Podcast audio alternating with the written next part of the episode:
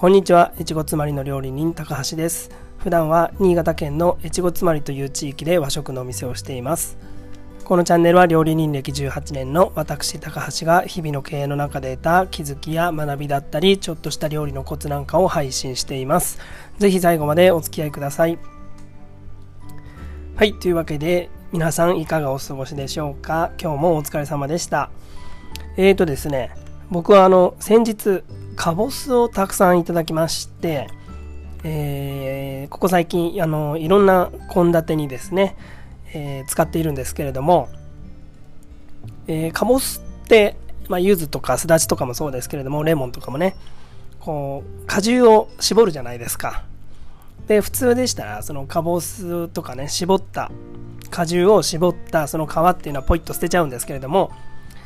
えー、僕はですね、その絞った皮も捨てずに使っています。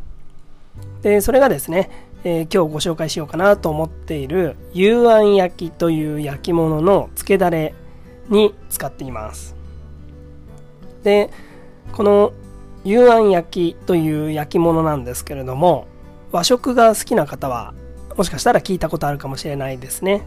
あの、もう超和食ではポピュラーで、もうスタンダードでもうクラシカルな、えー、焼き物なんですけれどもこちらですねあのー、非常に簡単でいてそれでいてもう超万能なんですね。材料もご家庭にあるものだけで作れますし、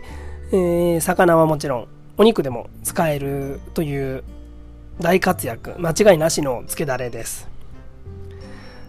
でそれでいてですね、えー、それでいてっていうかえー、これからですね旬を迎えるかぼすとか柚子とかといった柑橘類と相性も抜群ですので、えー、今日はですね、えー、そういった意味も含めて是非作り方や応用の仕方を覚えていただけたらなと思っています。であの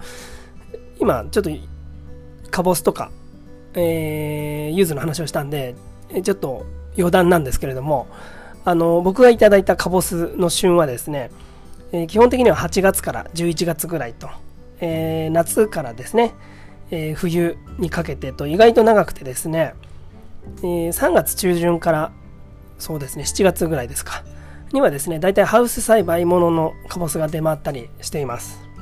まあ、ですけれどもやっぱりですねかぼすといえばこのサンマの時期である秋のかぼすが最高かなというふうに思います。あとは柚子もですね黄色い柚子は11月頃から旬を迎えます。ですので、まあ、今度10月になりますけれどもその次ですよね。ですので、えー、かぼすを使って幽庵焼きを作ったら今度は柚子で作ってみたりとか、えー、後でまあ、ご紹介しますけれども、えー、かぼすや柚子がなくてもですね柑橘類であればレモンとか、えー、グレープフルーツとかポンカンとかですか、えー、何でもできますので、えー、ぜひですね、あのー、それぞれの旬に合わせて、えー、やってみてほしいなというふうに思います。あの柑橘類をですね上手に使えるとあの酸味ってこう口の中をですね爽やかにしてくれますしあの酸味が効いてると何て言うんだよ酸味が効いてるとっていうかあの爽やかな、えー、酸味香りが料理に加わることでですねもうなんかこうぐっとワンランク上の料理に感じるんですよね。ですのでまああの日頃のお買い物からもですね意識してそういう今の柑橘類はどれが旬なのかなみたいなのを、えー、見ながらお買い物していただけたらいいかななんていうふうに思います。それではですね、ちょっと前置きがまた長くなっちゃったんですけれども、今日の本題である幽庵焼きの作り方なんですけれども、この幽庵焼きというのに、の漬けだれのことを幽庵寺と言ったりするんですね。この幽庵寺の割合なんですけれども、えー、醤油、酒、みりんをそれぞれ1対1対1で合わせます。つまりあの同割ですね。で、こちらにですね、えお好みの柑橘類をスライスしていただいた、スライスしていただいて、えー、加えてもらったり、まあ、僕のようにですね、あの皮だけでも全然あの何て言うんでしょう効果があるというか、えー、十分ですので、えー、お好みの量で結構ですのでたくさん入れればその分酸味とか、えー、その柑橘類のね、え香りが強くなって、え、さっぱりしますし、まあ、僕のように皮とか、え、ちょっと入れるだけでもですね、えこのつけだれの味がこう締まって美味しくなりますので、うん、レモンでもね何でもスーパーで手に入るもので結構ですので必ずですね何かしらの柑橘類を加えてみてほしいなというふうに思います。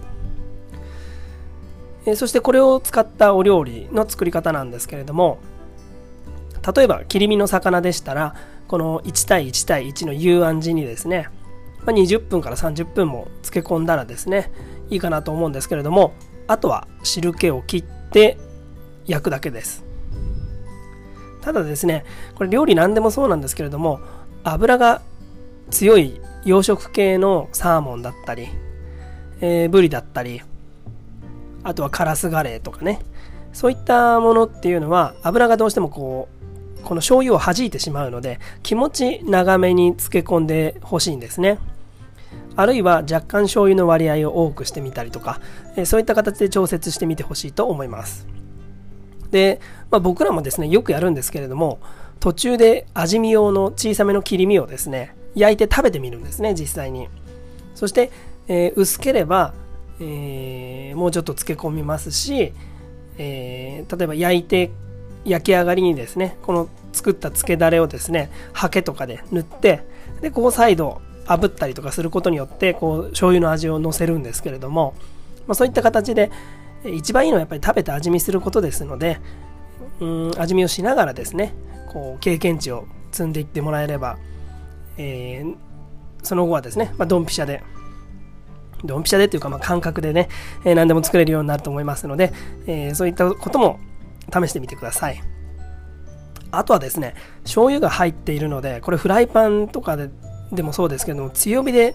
焼いてしまうと表面だけが焦げちゃうんですね。中に火が入る前に。ですので、えー、火を入れる時はですねえー、ちょっと気をつけて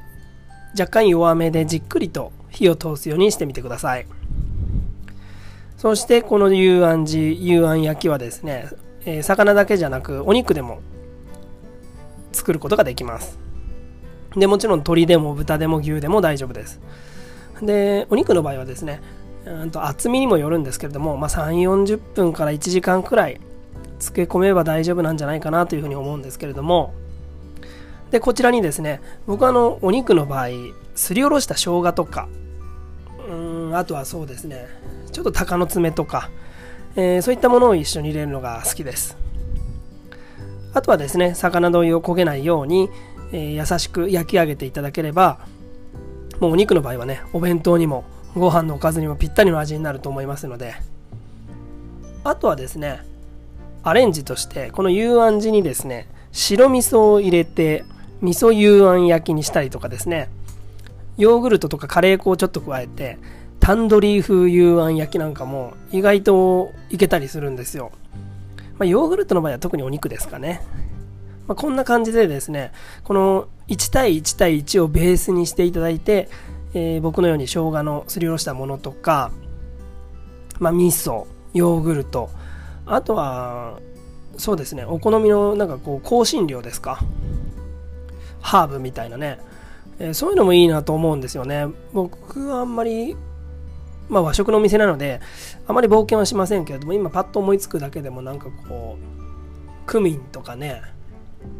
えー、面白いかななんて思いますし。あとは何だろうな。